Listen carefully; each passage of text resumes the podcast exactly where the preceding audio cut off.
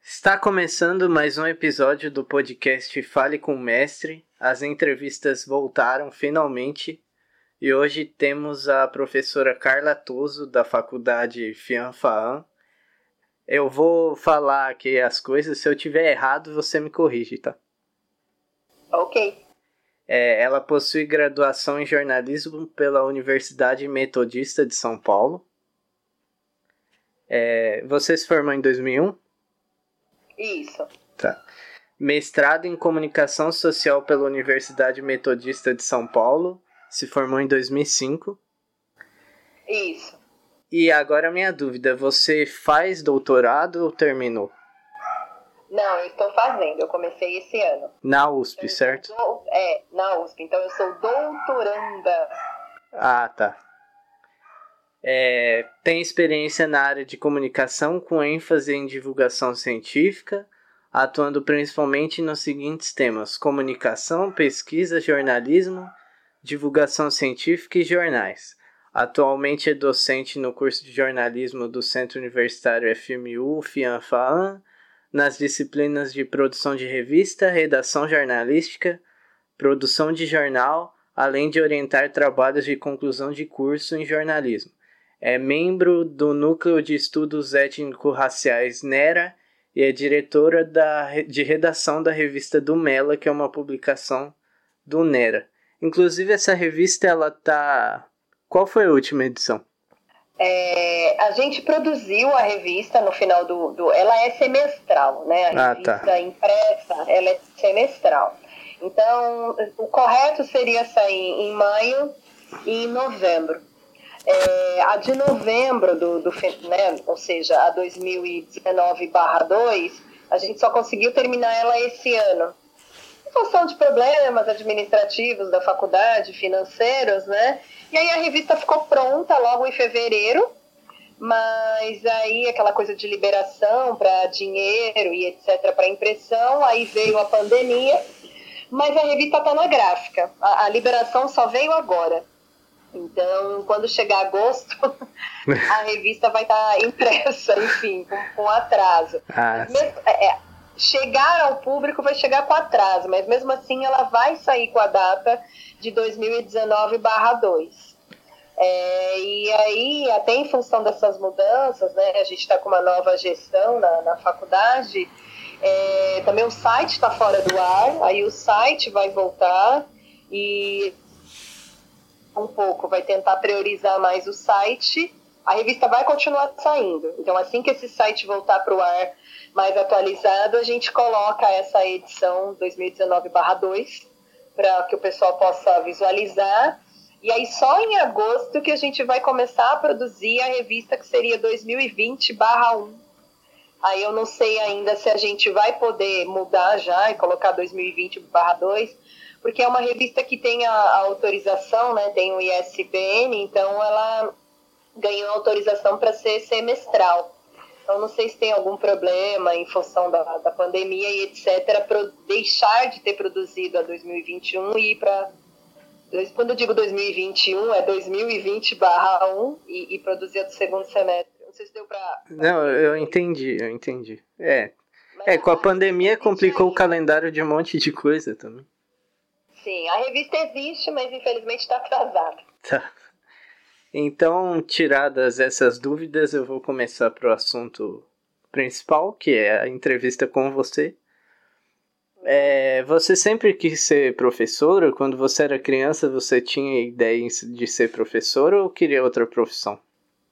Eu tinha. Eu não sei se é uma coisa de toda criança, né? Eu tinha lousa em casa, eu tinha giz, tinha apagadora, eu gostava de ficar brincando de escolinha.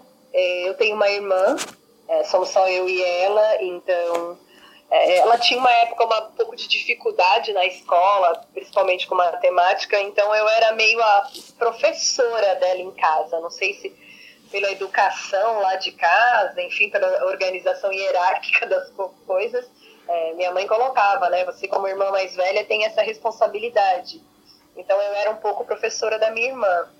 Mas ao mesmo tempo, não era assim, eu gostava dessa coisa do ensinar, mas eu acho que quando a gente vai ficando mais velho, eu sempre estudei em escola pública, então eu vi os pontos positivos e os pontos negativos de escola pública, estudei em escola municipal e em escola estadual.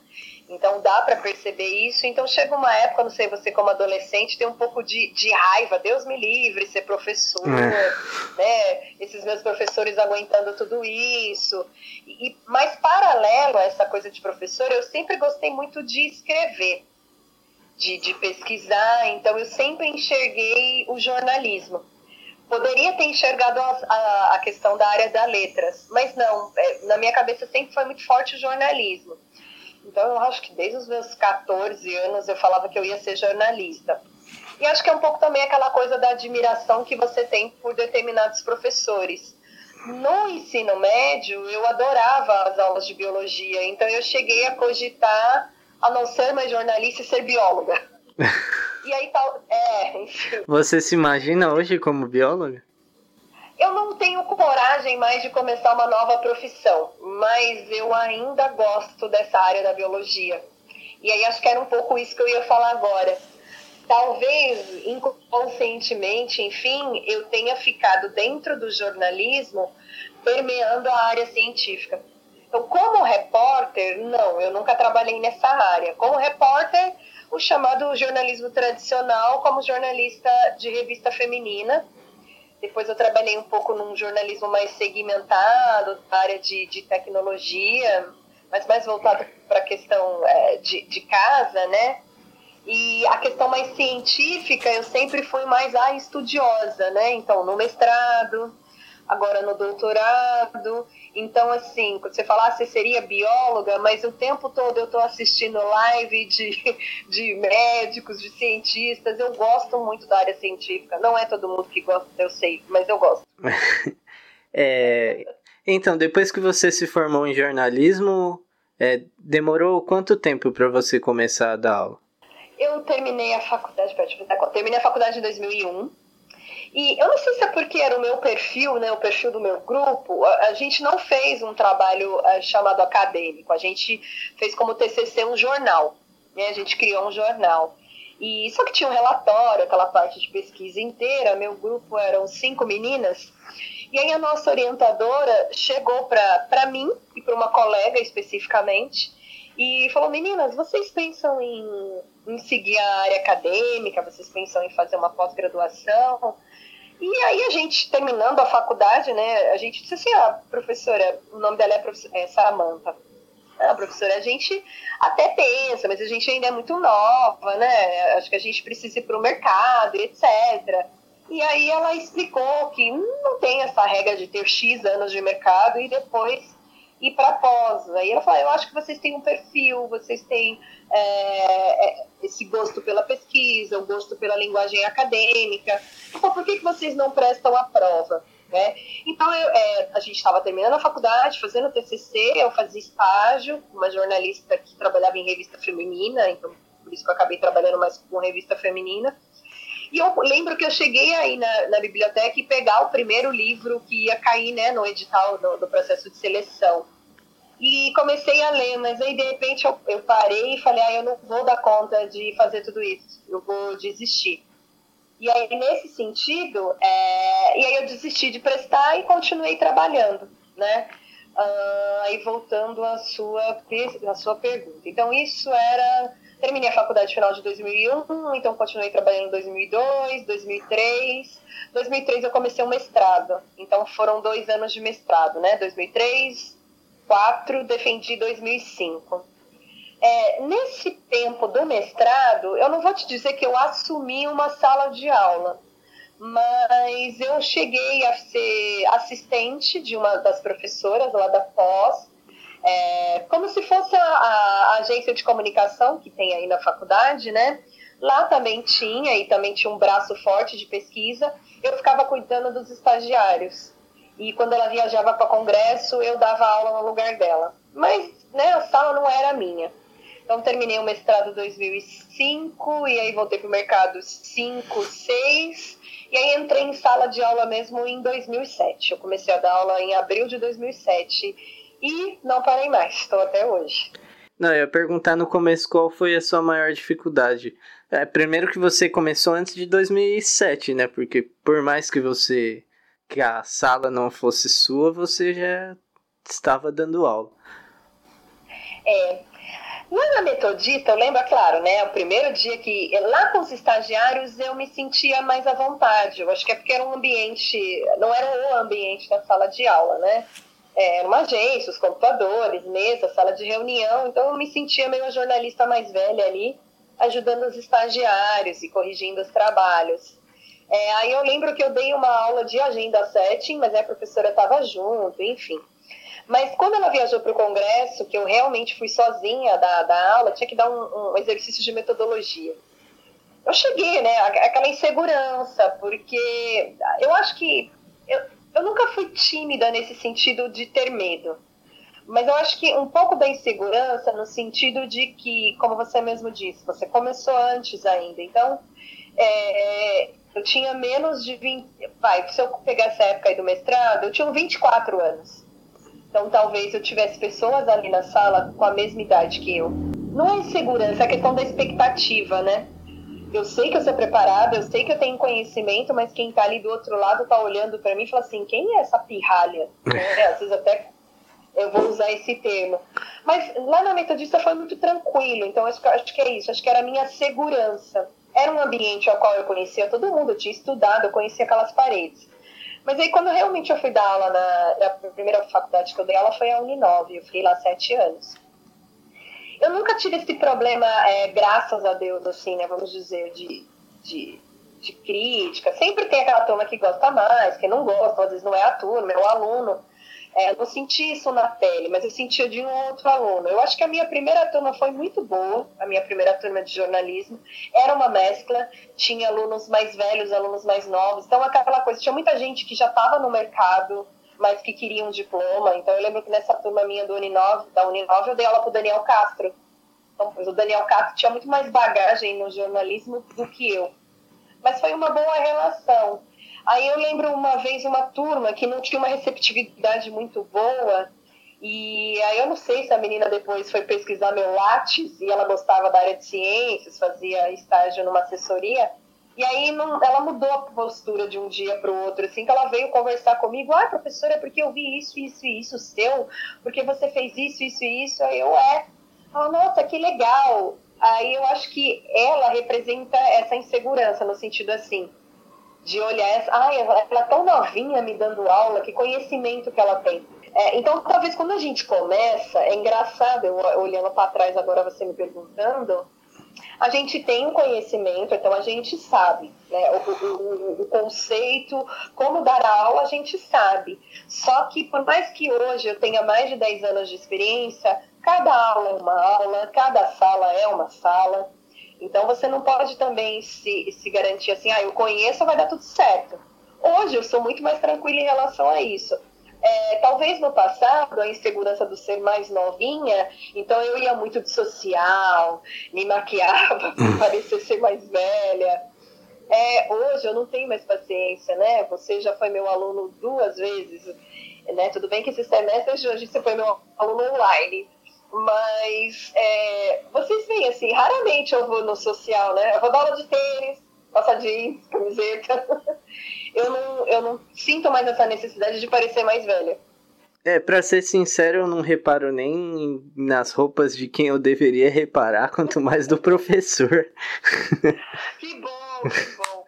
Mas se bem que eu ia brincar, eu ia falar, bem, mas hoje eu já não tenho mais 27 anos, né? Hoje eu tenho 40, então mas eu acho que também dar aula, é, Gabriel, eu digo por mim, né? Não sei se todos os professores pensam assim. Dar aula, e acho que até dar aula na faculdade, na área de jornalismo, na área de comunicação, que é a área que eu gosto, é a área que eu estudo, é a área que eu me formei, essa relação com vocês, assim, para mim é muito boa, me, me torna jovem. É engraçado, eu, eu às vezes tenho que parar e falar assim, cara, você não tem 20 anos igual eu. E às vezes eu faço umas brincadeiras meio sem noção com vocês, porque eu acho que eu tenho 20 anos.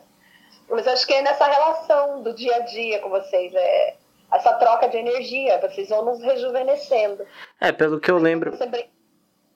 Pode falar. Não, é que eu lembro de uma conversa que a gente teve do seu gosto musical, não ajuda muito a se sentir jovem. É. Ou estou errado?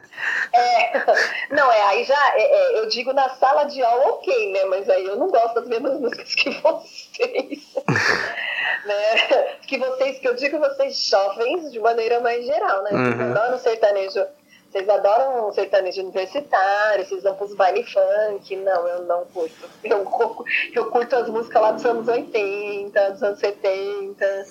né? Então, nesse sentido musical, não, não vai rolar. Eu não vou pro baile funk com vocês, não, nem pro show de sertanejo. Mas eu acho que nessa, nessa coisa do diálogo, da troca, isso é bacana. Ajuda estar com vocês. Eu acho que a gente aprende muito com vocês também. É claro que a gente está ali é, pensando numa universidade. Nós estamos ali auxiliando vocês na caminhada, né, na formação para a profissão que vocês escolheram.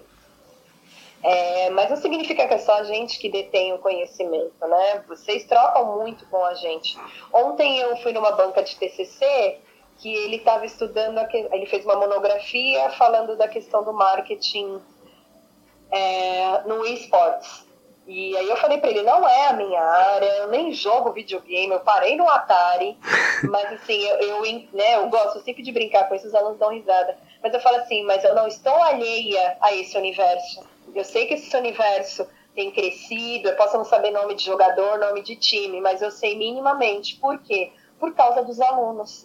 Ou de uma conversa que vocês vêm ter com a gente, ou de uma pauta que vocês nos vendem para executar um trabalho Acho que é nesse sentido o rejuvenescer. Né? Eu não posso dizer também, se vocês têm aula com um professor de 60, 70 anos, a diferença de geração está muito maior. Mas eu acredito que também tem essa troca, com certeza. Sim. Sabe que eu falei demais, eu não sei se eu respondi a sua pergunta. Não, respondeu, respondeu. Então você nunca teve atrito assim com nenhum aluno diretamente? Ah, eu já tive pequenos atritos, assim, às vezes você, eu, eu, eu vou dizer assim, aquele atrito de ser uma situação desagradável, como eu já tive colegas, eu sei de histórias de colegas, às vezes até de ameaça e etc., eu nunca tive. Uh, lá na outra faculdade, então, é, é o comentário dessa menina, mas nunca foi, ela nunca foi mal educada, mas você percebia aquele pé atrás. E depois dessa nossa conversa, ela praticamente virou minha melhor amiga, né, modo de dizer, enquanto eu estava dando aula. Então era mais um receio por parte dela do que meu. Mas nessa mesma sala, é, eu dei, também eu dei aula para essa sala três vezes, né? ou, ou, foi quatro. Também acho isso muito ruim pedagogicamente, para o bem e para o mal. É, entrou um rapaz, ele veio de, do sul, de outra turma, era um cara enorme, assim, eu brinco que tinha uns dois metros de altura, e aí entrou com uma certa, vamos usar um termo aí, uma certa empáfia, né?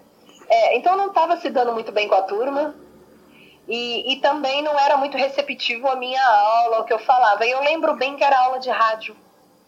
É, e aí a gente vai para o estúdio gravar. Eu não vou lembrar detalhes agora do que foi, mas toda aula, sei lá, você está explicando uma lauda, você está explicando alguma coisa, a pessoa faz questão de te contrariar.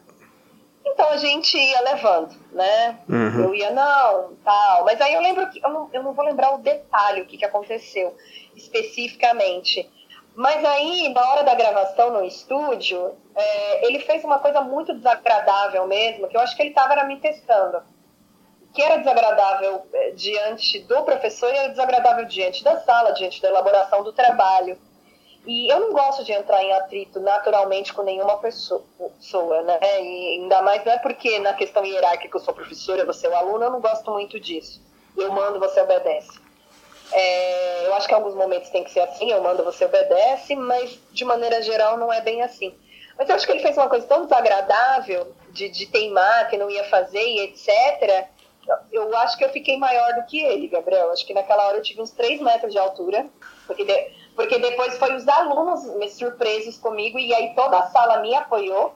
É, porque eu sei que eu bati a mão na porta, assim, segurei ele e, e aí falei, olha, porque eu sou professora, porque eu trabalhei isso, você tá pensando que você é quem, você aqui é aluno. Acho que aí também quando eu comecei eu não parei mais, né? E aí ele saiu batendo porta, É, eu fiquei bem nervosa na hora, mas assim, cara de paisagem, nós terminamos a aula e os alunos, ah, professora, a senhora tá certa, ele é muito chato mesmo.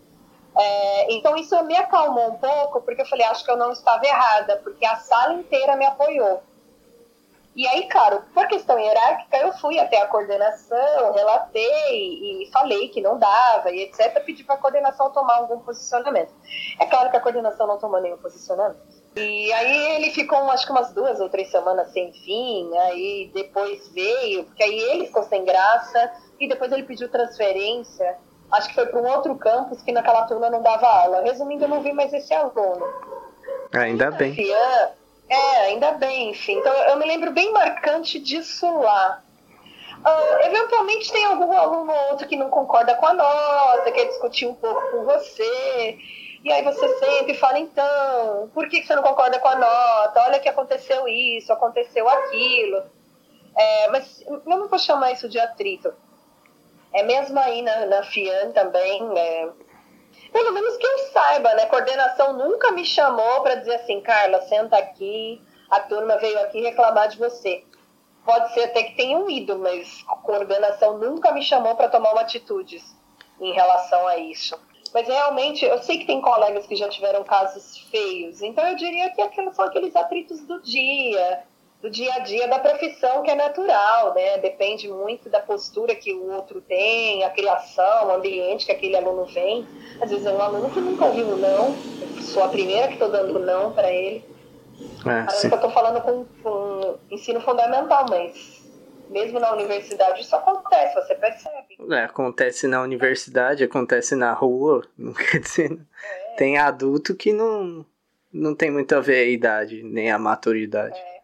Não, é que eu ia, se você vai perguntar nesse sentido, até falando de atrito, e olha que a gente cada vez mais, por causa das polarizações políticas, é, né, acho que eu deixo claro é, os meus posicionamentos em muitos momentos da aula, mas mesmo já tendo turmas com grupos fortes que deixavam declarado que pensava completamente diferente de mim, que ficava me olhando com aquela cara de ódio, mas mesmo assim eu nunca deixei isso interferir na avaliação e etc. Então, mesmo assim, também não houve atrito. Porque o dia a dia a gente tem que ter jogo de cintura, essa é a verdade, né? Sim. É, voltando um pouquinho para a parte profissional fora da sala de aula, é, você gosta muito de revista, estou certo. Tanto que você. Sim. Né? E você estagiou na revista feminina que você falou. De onde surgiu esse gosto por revista? Você falou que gostava muito de escrever, gosta muito de escrever. Você lia muita revista quando era adolescente?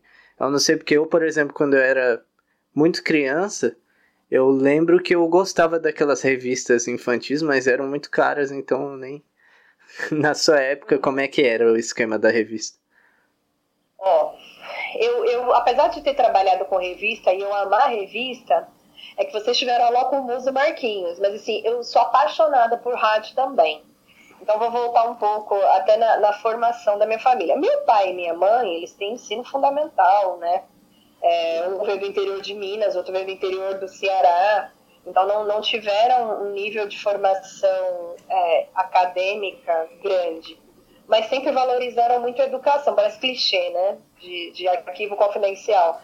Mas sempre valorizaram a educação. Então, assim, e talvez, meu pai é metalúrgico, né, hoje aposentado, na fábrica dele, na época, né, tinha uma biblioteca, então ele me trazia livros. A gente não tinha grana para assinar revista, é, mas meu pai sempre trazia um jornal, então eu lia Diário Popular, tipo, pequena. É, na, na escola eu pegava livro, pegava uma revista então, você disse assim, quando eu era criança, às vezes tinha muita propaganda de revista na televisão, ou às vezes nos programas. Então, eu lembro, você que gosta de música, a revista Bis. Então, né, eu gostei das boy bands, eu gostava da Kids on the Block. Então, eu falava para minha mãe, às vezes, tinha que ficar pedindo para ver se sobrava um dinheiro. Mãe, você tem um dinheiro para comprar uma revista? Né? Então, se eu te disser que eu assinava a revista e tinha a revista direto, não nesse sentido.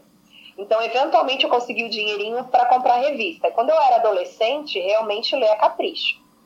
Mas também tinha um amigo do meu pai, eu não sei por que, que aquelas revistas chegavam lá em casa, não vou saber te explicar mesmo.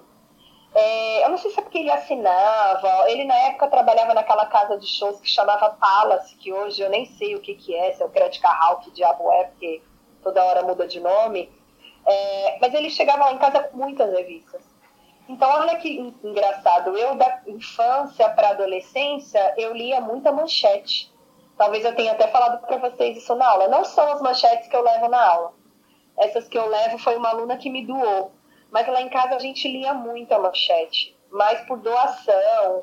Aí a vizinha falava, ah, tem umas revistas você quer? Então, vamos dizer assim, que eu li a revista de segunda ou terceira mão. A primeira, né, a primeira vez que eu assinei revista, eu estava no mestrado porque eu tinha acabado de entrar no mestrado. E aí eu falei, bem, agora eu tenho meu dinheirinho da bolsa. E olha que eu já trabalhava antes, mas o dinheiro era meu contado ali para a faculdade.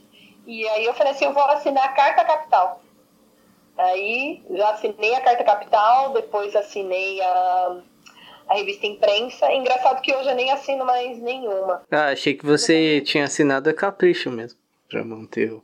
Não, a Capricho nunca assinei também. Aí, na minha adolescência, tinha mais revistas. A Capricho era mais cara, então a Capricho, de vez em quando, minha mãe dava dinheiro. Mas eu acho que ela começou a perceber o meu gosto. Mas na minha época tinha uma revista chamada Querida e uma revista chamada Carícia. Então seria Capricho, Cari Carícia e Querida. Essas duas eram bem mais baratas que a Capricho. Então eu lembro que a Querida e a Carícia, vira e mexe, eu lia porque não era todo mês, mas às vezes minha mãe até, mesmo com 12, 13 anos, às vezes minha mãe ainda ia me buscar na escola, e aí eu falava, mãe, eu queria uma revista, você me dá dinheiro? Né? Aí, porque não tinha mesada, né? Então tinha que pedir dinheiro mesmo. Ela, qual que é? Ah, é aquela ali. Ela, quanto que é? Ah, é X. Aí ela comprava a revista para mim. Mas eu acho que a minha formação também, que perpassa por tudo isso, é o rádio. Claro que também, voltando lá na minha infância, não era uma escolha minha, não era consciente, mas eu estava ouvindo Gil Gomes, Eli Correia, esse povo todo que minha mãe ouvia.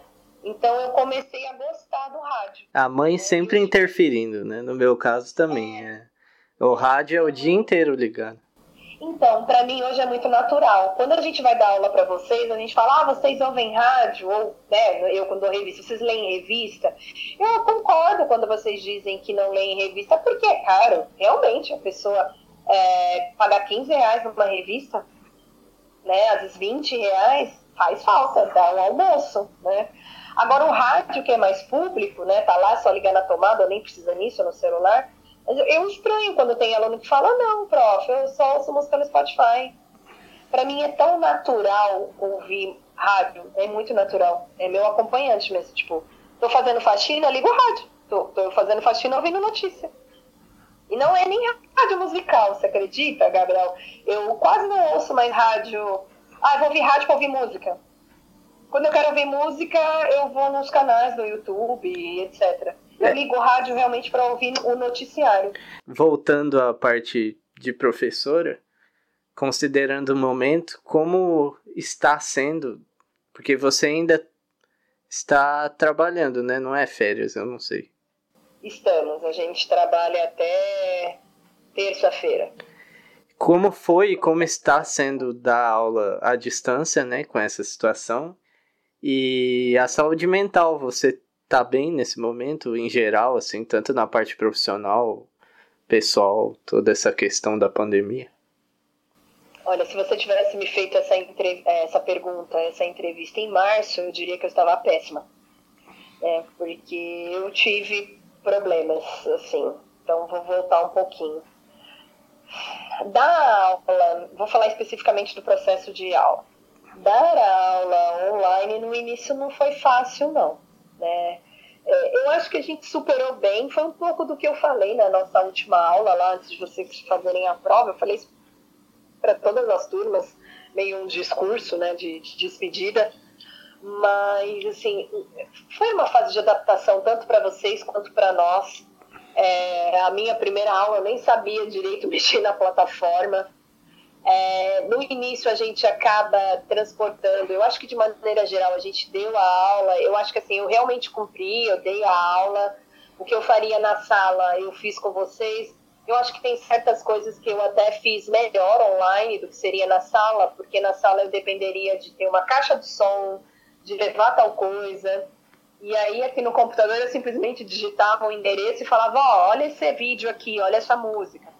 Então, eu acho que essa coisa da tecnologia foi positivo nesse sentido. É, fisicamente, ficar muito tempo sentada para mim também não foi bom, porque eu tenho um problema de coluna, então já é uma coisa pessoal. Então, eu gosto de estar na sala de aula porque eu fico em pé né? Eu ando, né? Eu, eu vou me direcionando às vezes conforme o aluno vai interagindo. E aqui eu tenho que ficar o tempo todo sentada, até para o microfone. Eu não tenho microfone sem fio. Estou até pensando em fazer esse investimento, porque eu acredito que esse online vai continuar por um bom tempo. Depois eu posso falar sobre isso. É, então eu te diria que eu acho que esse começo, o mês de março, pouco começo de abril, para mim foi muito desgastante, muito. Eu tive crise nervosa realmente, porque assim, para vocês, alunos está tudo lindo, a gente está lá feliz, rindo, dando aula, porque a gente tem que motivar vocês. E aí eu confesso até que dar aula para vocês, para mim era o melhor. É, quando chegava de manhã, por exemplo, 8h50 até as 11h40, eu estava super feliz ali, ao, né, mesmo tem, estando sentada e dando uma pressionada na coluna. À noite, das 19 até as 21h50, né, no início a aula ia até mais tarde, depois a aula começou a terminar mais cedo, para mim isso era ótimo, mas todo o entorno, toda a burocracia da faculdade desgastou muito, então não é falar mal do trabalho, do ambiente da empresa. Mas talvez todas as empresas não sabiam direito o que estava fazendo, né? Então, tem que fazer tal coisa. Aí a gente vai e avisa para os alunos, gente, tem que fazer tal coisa, tem que fazer assim, hein? Tem que postar assim. Aí passa duas semanas, não, não é mais assim, tem que ser assim. Aí a gente volta, então, alunos, não é mais assim, tem que ser assim. Então, esse faz e desfaz foi extremamente desgastante. Eu acho que para nós ia ser desgastante realmente esse semestre, porque nós passamos a ter que dar cinco avaliações. É, e eu achei que cinco avaliações online não foi de Deus. Como vocês mesmos brincam, não foi de Deus, nem para mim, nem para vocês. Então, assim, foi muito difícil. Mas eu acredito que depois que a gente, no caso de vocês que estavam no sétimo semestre, quando vocês já estavam ali no meio do, dos seminários, eu acho que para mim foi ficando mais leve. Talvez para vocês não, porque vocês tinham que fazer o seminário, mas para mim estava mais leve porque o, o, grosso da disciplina eu tinha dado, o grosso das avaliações eu já tinha dado, então estava mais leve para ir dialogando com vocês.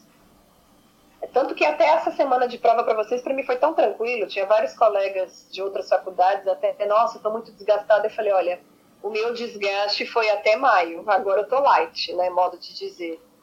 É, acho que você perguntou disso. Então, assim, saúde mental não foi muito bem equilibrada.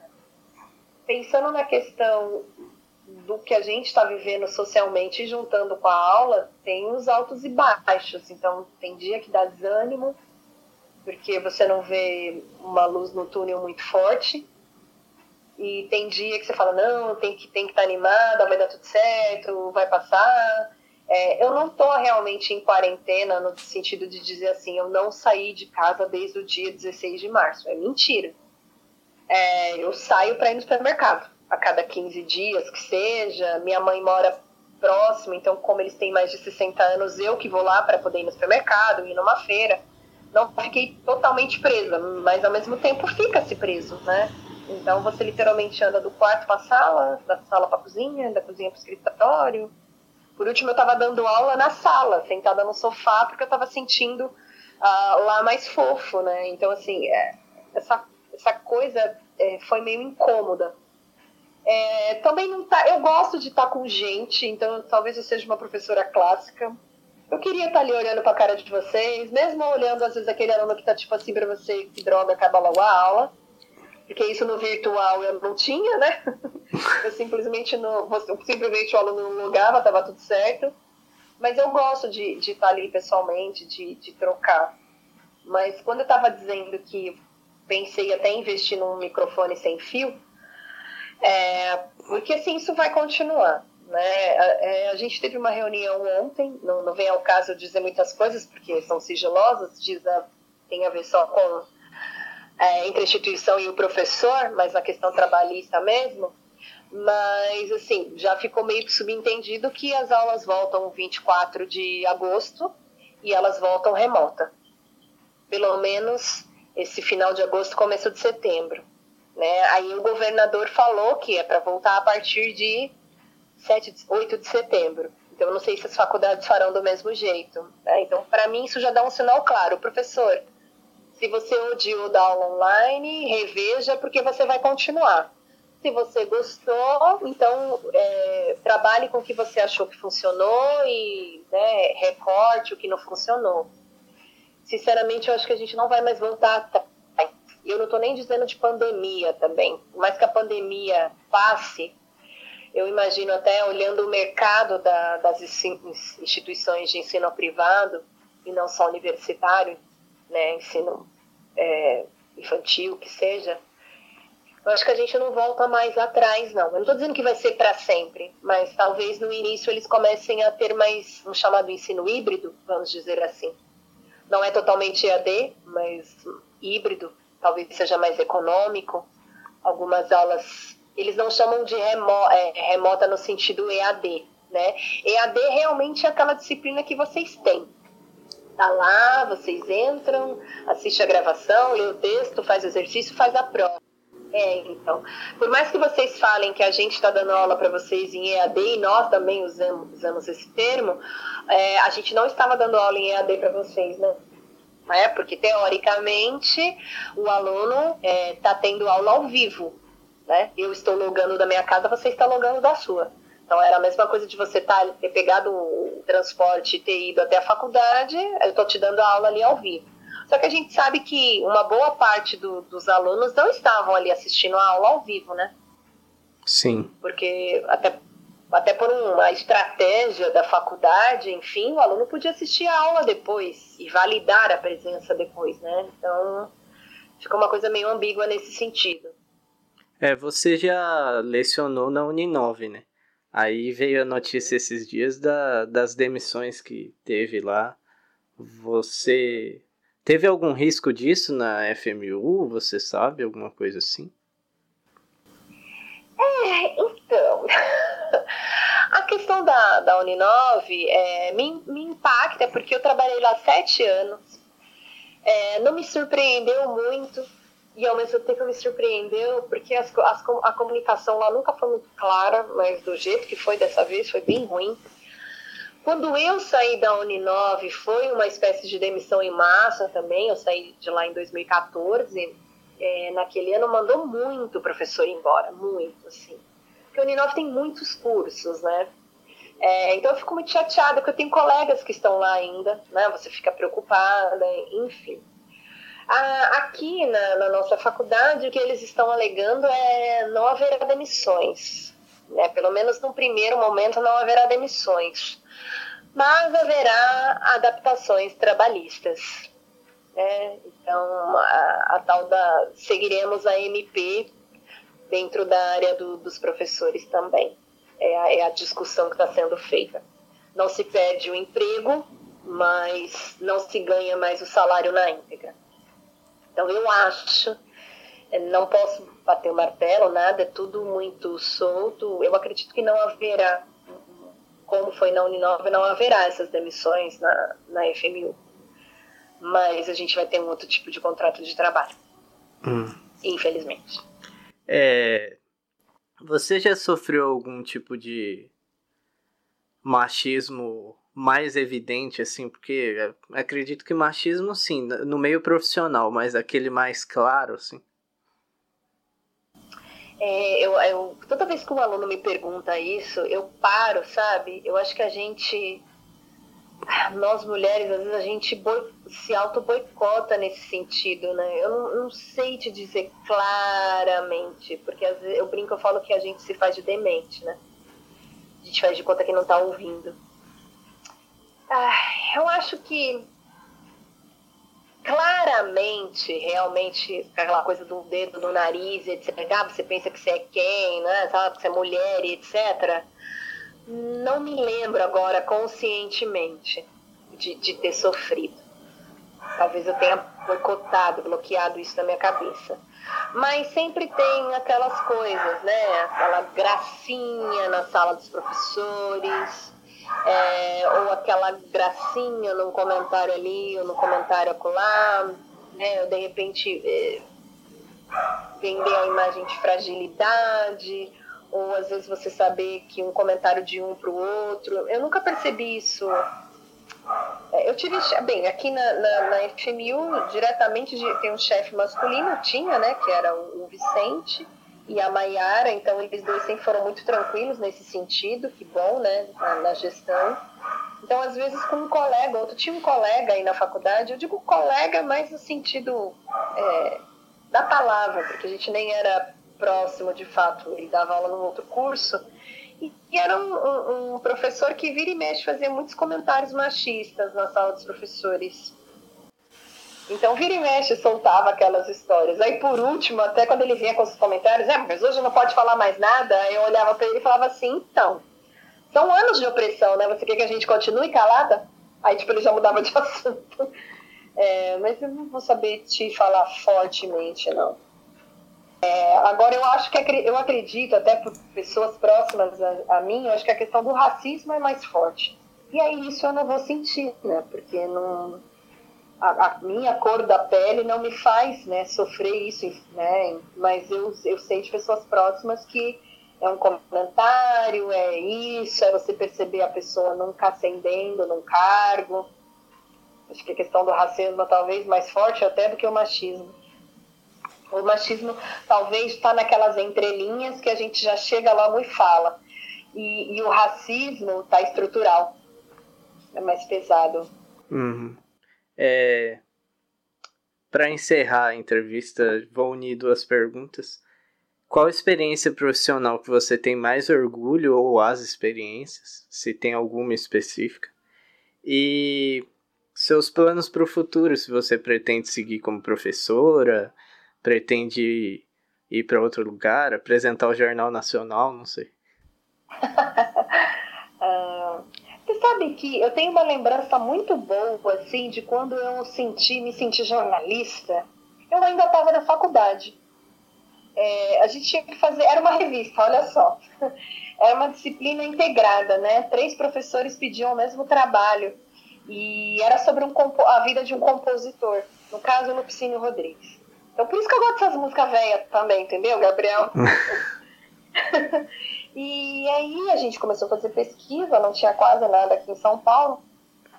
A gente, é, a gente já sabia que o Lupicínio Rodrigues tinha falecido, mas aí a gente viu que o filho dele era um advogado famoso em Porto Alegre, né, Lupicínio Rodrigues Filho. A gente comprou a passagem, convenceu os pais e fomos com a cara e a coragem para Porto Alegre. E aí a gente entrevistou ele, é compositor que trabalhou com, com Lupicínio, cantoras, familiares, enfim, fomos no bar, na mesa que ele compôs o hino do Grêmio. Então isso para mim foi muito forte, né, nesse sentido. Eu não tenho aquela reportagem que tipo descobriu o segredo que derrubou o governo, infelizmente. É, até que eu nunca trabalhei muito com essa área. É, eu gostei muito também quando eu fiz uma época um freela Olha eu de novo aí puxando para a saúde. Eu adorava as matérias que eu fazia fazer vistas, mas eu gostei muito. E olha que eu não ganhei praticamente quase nada, mas eu ganhei, eu, eu ganhei no conhecimento. Eu fui cobrir um congresso internacional de oftalmologia que aconteceu lá no Transamérica Expo Center. É, fui cobrir para um site especialista nessa área de oftalmologia, mas o, por que, que eu fiquei feliz?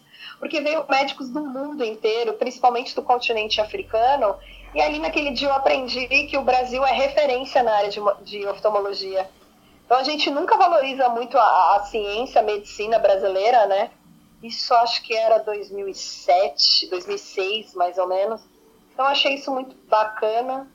Acho que dentro aqui da Dumela é, eu tenho aprendido muito trabalhar com essas temáticas étnicas raciais, as pautas que a gente tem feito, as discussões, enfim. É, Acho que é isso, assim. Eu gosto, é, é, engraçado, um professor. Eu gosto de ser professor, é isso, né? Tem gente que às vezes, ah, eu sou jornalista e trabalho como professora. Eu sou jornalista, trabalho como professora e gosto de trabalhar como professora. Já gostei mais, tem muita coisa aí me, me estressando, mas não, não na relação aluno-professor, na relação do jeito que o ensino está sendo conduzido dentro do, do país. Mas eu fico muito feliz também de, de ver a realização dos alunos, então eu me sinto né, 1% nessa realização. Agora, de plano, eu estou fazendo doutorado, né, então eu comecei esse ano, são quatro anos. É, vou. Carlos Atoso sempre é metido a perfeccionista, querer que as coisas saiam mais rápido. Na minha humilde cabecinha, não quero levar os quatro anos. eu quero tentar terminar antes, mas eu não sei como é que vai dar. Esse semestre já me incomodou um pouco, porque por causa da pandemia a aula que eu ia fazer foi cancelada. Então eu tenho feito uma pesquisa apenas online, está me incomodando, porque eu preciso de uma biblioteca eu preciso estar ali fisicamente, né? Me tem me feito falta e já estou um pouco incomodada também, que eu acho que o próximo semestre vai continuar online. Mas assim, eu preciso focar no doutorado, fazer as entrevistas, fazer a, toda essa pesquisa para o doutorado, né? Que eu quero ver a questão da, das mídias da USP, que eu estou estudando muito, olhando, observando muito a, a comunicação da USP, como ela tem divulgado é quase entender a USP como uma organização, uma empresa, né, nesse sentido, e como que ela tem feito essa divulgação da sua produção científica, né? Então eu tô, até escrevi o que seria uma espécie de protótipo do primeiro capítulo, porque meu orientador mandou. Então eu já fiz isso. Eu tenho uma intenção, e acho que não vai ser logo, porque esse ano está perdido nesse sentido. Acho que o ano que vem vai ser um ano de recuperação. E, mas o meu orientador também tem essa intenção. Eu acredito que em algum semestre eu vou querer ir para fora. Não sei para qual país, não sei para qual faculdade, né? Como a professora Nadine fez agora, que ela foi para Portugal. Vai depender muito das faculdades que a USP tem parceria e, e o que vai ter a ver com o meu objeto.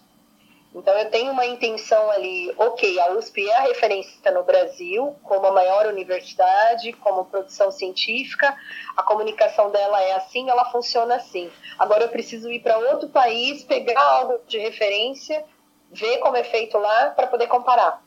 Eu não posso te dizer agora, ah, eu vou para a Inglaterra, eu vou para o Chile, né? Eu me sentiria mais à vontade da América Latina porque eu arranho no espanhol, né? Meu inglês está muito ferrujado. Mas aí depende muito também do meu orientador de dar aula, como eu já disse. Então eu quero continuar dando aula, mas ao mesmo tempo eu não, não sei, do jeito que as coisas são, tem hora que você pensa assim, nossa, todo dia você pensa que hoje é o seu último dia de aula, né? Hoje é o seu último dia de aula. Não está dando mais para fazer planos a longo prazo em sala de aula. Né? Talvez prestar. Antigamente, a pessoa, quando fazia um doutorado, logo de imediato, o que, que ela pensava? Eu vou prestar um concurso para dar aula numa federal ou numa pública. Mas nem isso mais tem acontecido. Né? Mas é claro que se eu pensar a longo prazo, eu gostaria de dar aula numa universidade pública ou numa universidade federal. É, nada contra as universidades particulares, eu adoro os meus alunos é, mas talvez na universidade pública eles, investi, eles investam mais na chamada parte acadêmica, na parte, na parte de extensão. É, então, talvez na pública eu vou poder pesquisar mais, produzir mais, que às vezes a gente tem ideias nas particulares. Aí eu volto até no início, seus perguntando da Domela. É uma ideia linda, a gente já levou para vários congressos, todo mundo adora, mas a gente depende. É uma universidade privada, a gente depende da autorização de ter dinheiro ou não para o projeto ser tocado. Então, às vezes, o problema de uma universidade privada é isso, né? Os projetos é, não têm uma duração. E nas públicas, pelo menos eu tenho a ilusão que as coisas são mais estabilizadas, né? Enfim. Ué, Pode sim. ser que eu esteja achando que a grama do vizinho é mais verde, né? Quando eu estiver lá, eu vou ver que não é bem assim. É, que também com esse governo, a direção das universidades é meio que uma incógnita, né? Incógnita é um jeito otimista de dizer. É, incógnita é um jeito otimista. E aí, ao mesmo tempo, é, nós somos privilegiados de morarmos em São Paulo, dentro de todo esse contexto, por incrível que pareça. Sim. Não gosto do Dória, mas parece que talvez por ser a maior capital do país, é, tomam-se um pouco mais de cuidados nas atitudes a, a pessoa pode não gostar politicamente, mas a gestão da USP tem sido uma boa gestão, né? Então, enquanto tem outros países, ou, desculpa, outros estados, que a coisa é mais complicada. Se você compara com uma universidade estadual do Rio de Janeiro, quase, se fosse uma empresa, já teriam dito que faliu, porque não vai investimento, não vai nada.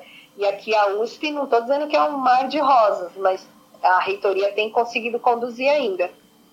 Né? Talvez também, de novo, porque é o maior estado do país, então a, tem uma renda muito maior e uma parte dessa renda vai para a universidade. Então recebe um pouco mais de dinheiro do que outras universidades públicas do país. Ah, sim. E a, a matéria do Lupicínio tem algum lugar para a gente ler? Ou ficou na sua memória?